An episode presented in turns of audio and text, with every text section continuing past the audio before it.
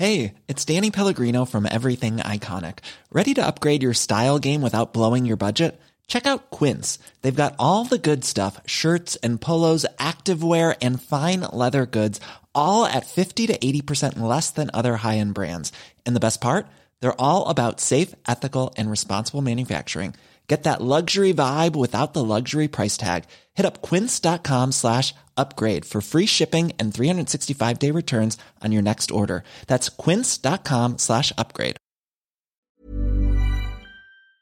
L'UNICEF a dénoncé cette semaine une hausse très inquiétante des enlèvements de mineurs et de femmes en Haïti, un des pays les plus pauvres du monde situé dans les Caraïbes. Alors, par qui sont-ils enlevés? Quelle est la situation actuelle en Haïti? Et pourquoi est-ce aussi euh, inquiétant? C'est le sujet à la une des actus du jour, exceptionnellement en formule été et présenté euh, par l'équipe donc ce mois-ci. Je vous laisse avec Blanche pour ce sujet. Merci Hugo et bonjour tout le monde. Près de 300 mineurs et femmes adultes ont été victimes d'un enlèvement en Haïti dans les six premiers mois de 2023. C'est ce qu'a annoncé ce lundi l'UNICEF, donc le Fonds des Nations Unies pour l'enfance. Pour vous donner une idée, c'est quasiment autant que le nombre total d'enlèvements qui ont été enregistrés en 2022 et près de trois fois le nombre total d'enlèvements de 2021. Haïti, pour vous faire une petite présentation rapide, c'est un pays des Caraïbes de 11 millions d'habitants qui est une ancienne colonie française devenue indépendante en 1804. C'est d'ailleurs la première république noire. Et Hugo vous le disait en intro, Haïti est l'un des pays les plus pauvres monde. Pour vous donner une idée, en 2019, 60% de la population vivait avec moins de 2 dollars par jour. Et à côté de ça, Haïti fait aussi face à une explosion de la violence, notamment entre plusieurs gangs armés. Tous ces gangs concurrents contrôlent environ 80% de Port-au-Prince, la capitale d'Haïti, qui compte 3 millions d'habitants. Résultat, de nombreux crimes violents comme des viols, des vols à main armée et des détournements de voitures sont quasi quotidiens. Et vous l'aurez compris, ces femmes et ces enfants dont je vous parlais sont dans la plupart des cas enlevés par ces groupes armés et sont utilisés pour demander des rançons ou d'autres avantages. Selon l'UNICEF, les victimes qui parviennent à rentrer chez elles ont de profondes cicatrices physiques et psychologiques et parfois pendant des années. Cette violence des gangs, au-delà de créer des traumatismes chez les victimes, a aussi des conséquences sanitaires plus indirectes. En fait, à cause de la crise sécuritaire et politique, de plus en plus de parents n'ont plus les moyens d'apporter des soins et une alimentation appropriée à leurs enfants. Résultat, en un an, la malnutrition aiguë sévère chez les enfants a augmenté de 30% en Haïti d'après les chiffres publiés en mai par l'UNICEF. Selon l'ONU, au moins 5 millions de personnes, soit la moitié de la population haïtienne, parmi lesquelles 3 millions d'enfants, ont besoin d'aide humanitaire. D'ailleurs, Antonio Guterres, le secrétaire général des Nations Unies, et Ariel Henry, le premier ministre haïtien, qui est un petit peu en ce moment le seul dirigeant, appellent depuis des mois à une intervention internationale pour soutenir la police locale alors que la situation politique est chaotique. Aucune élection n'a eu lieu depuis 2016 en Haïti et l'ancien président haïtien Jovenel Moïse a été tué en 2021 par un commando armé chez lui. De son côté, la police est dépassée, elle est en sous-effectif et très mal équipée. Le problème, c'est qu'aucun pays, que ce soit les États-Unis, la France ou encore le Mexique, ne souhaite mener cette intervention internationale. Le Canada a lui refusé alors que les États-Unis lui avaient suggéré de le faire car le pays compte de nombreux immigrés haïtiens dans sa population. Et puis à côté de ça, les Haïtiens gardent un mauvais souvenir de la précédente mission de l'ONU après le séisme de 2010. En fait, des casques bleus originaires du Népal avaient importé le choléra, une maladie mortelle. Résultat, 10 000 personnes sont mortes et 800 000 cas ont été recensés, majoritairement en Haïti, mais aussi en République dominicaine, à Cuba et au Mexique. En tout cas, selon le chercheur Jacques Decona, qui a été interviewé par le média Sud-Ouest, une opération internationale faite dans le respect et la connaissance de Haïti serait la seule solution pour sauver le pays. Au passage, dans ce sujet, il ne s'agit pas nécessairement de trafic d'enfants, mais surtout de moyens de pression. Je vous disais, les kidnappeurs demandent des rançons. Cependant, le trafic d'enfants et les réseaux pédocriminels sont un fléau qui existe. On en parlera dans les actus de demain avec notamment le démantèlement d'un réseau par la police en Australie. Si vous voulez en savoir plus et notamment sur les raisons de l'explosion de ces gangs, on en avait parlé dans une vidéo il y a quelques mois. Je vous mets le lien en description. En attendant, je vous laisse avec Léa pour le reste des actualités. Merci Blanche et salut tout le monde. On commence avec cette actu. Trois des cinq policiers du raid qui ont été auditionnés ce mardi suite à la mort d'un homme de 27 27 ans pendant les émeutes à Marseille début juillet, vont rester en garde à vue. Cet homme, il avait été retrouvé inanimé après avoir fait un malaise en scooter et son autopsie a finalement conclu qu'un choc sur le cœur aurait probablement entraîné un arrêt cardiaque. Plusieurs hypothèses sont évoquées, ça pourrait être un tir de LBD, donc une balle de défense, ou alors un tir de beanbags, aussi appelé sac de haricots, une munition spéciale utilisée par le RAID qui sont, pour faire simple, des sachets de microbilles. On vous tiendra au courant. Deuxième actu, la France a connu un pic de chaleur ce mercredi après une semaine de fraîcheur bien en dessous des températures normales en été. Concrètement, dans le sud de la France, les températures ont dépassé les 35 degrés selon Météo France. En fait, le phénomène météorologique responsable de cette montée des températures s'appelle l'anticyclone des Açores. C'est une zone de haute pression atmosphérique, souvent associée à un temps sec et qui se situe dans l'océan Atlantique. Cet anticyclone va donc remonter vers la France et entraîner avec lui une importante messe d'air chaud. Et c'est assez marquant puisque la France était touchée jusque-là par une dépression venant des îles britanniques qui est donc l'inverse de ce phénomène. D'ailleurs, pour info, un pic de chaleur, c'est un épisode bref qui dure entre 24 et 48 heures et donc dès ce jeudi, des orages pourraient éclater. Troisième actu, la milice privée russe Wagner profite de l'instabilité politique au Niger après le coup d'État pour accroître son influence en Afrique, selon le chef de la diplomatie américaine, Anthony Blinken. En fait, ce qu'il faut savoir, c'est qu'en Afrique, Wagner offre de nombreux services aux régimes en difficulté. La milice protège notamment les pouvoirs en place et propose aussi des formations militaires à des pays comme le Mali ou la Centrafrique en échange de ressources locales comme de l'or, des pierres précieuses et d'autres minerais. Quatrième actu, une alliance contre la déforestation a été créée ce mardi par les pays amazoniens qui participent actuellement à un sommet régional pour sauver l'Amazonie au Brésil. Concrètement, l'objectif de cette alliance, c'est d'éviter que l'Amazonie n'atteigne le point de non-retour, c'est-à-dire qu'elle émette plus de carbone qu'elle n'en absorberait,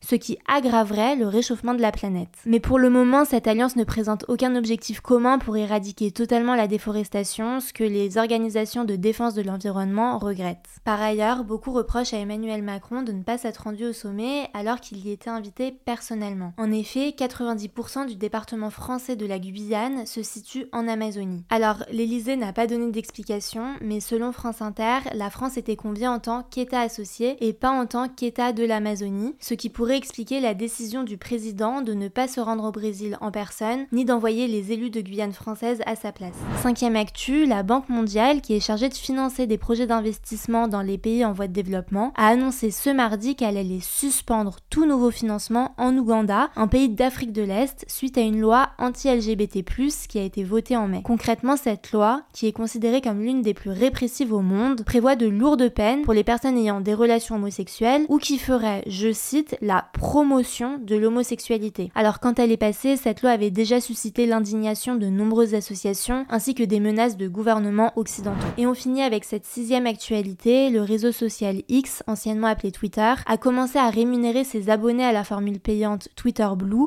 en France. Alors, cette rémunération ne concerne que les abonnés les plus actifs, puisqu'il faut avoir minimum 500 abonnés et surtout avoir généré au moins 15 millions de vues sur ses tweets au cours des trois derniers mois. Et concrètement, grâce à cette visibilité, ces personnes obtiennent une partie des revenus générés grâce aux pubs présentes sous leurs tweets. Voilà, c'est la fin de ce résumé.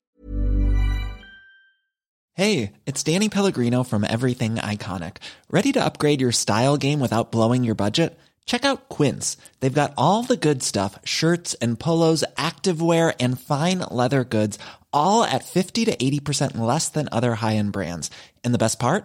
They're all about safe, ethical and responsible manufacturing. Get that luxury vibe without the luxury price tag. Hit up quince.com slash upgrade for free shipping and 365 day returns on your next order. That's quince.com slash upgrade. Mais l'actualité du jour, évidemment, pensez à vous abonner pour ne pas rater le suivant, quelle que soit d'ailleurs l'application que vous utilisez euh, pour m'écouter. Rendez-vous aussi sur YouTube ou encore sur Instagram pour d'autres contenus d'actualité exclusifs. Vous le savez, le nom des comptes, c'est Hugo Décrypte. Écoutez, je crois que j'ai tout dit. Prenez soin de vous et on se dit à très vite.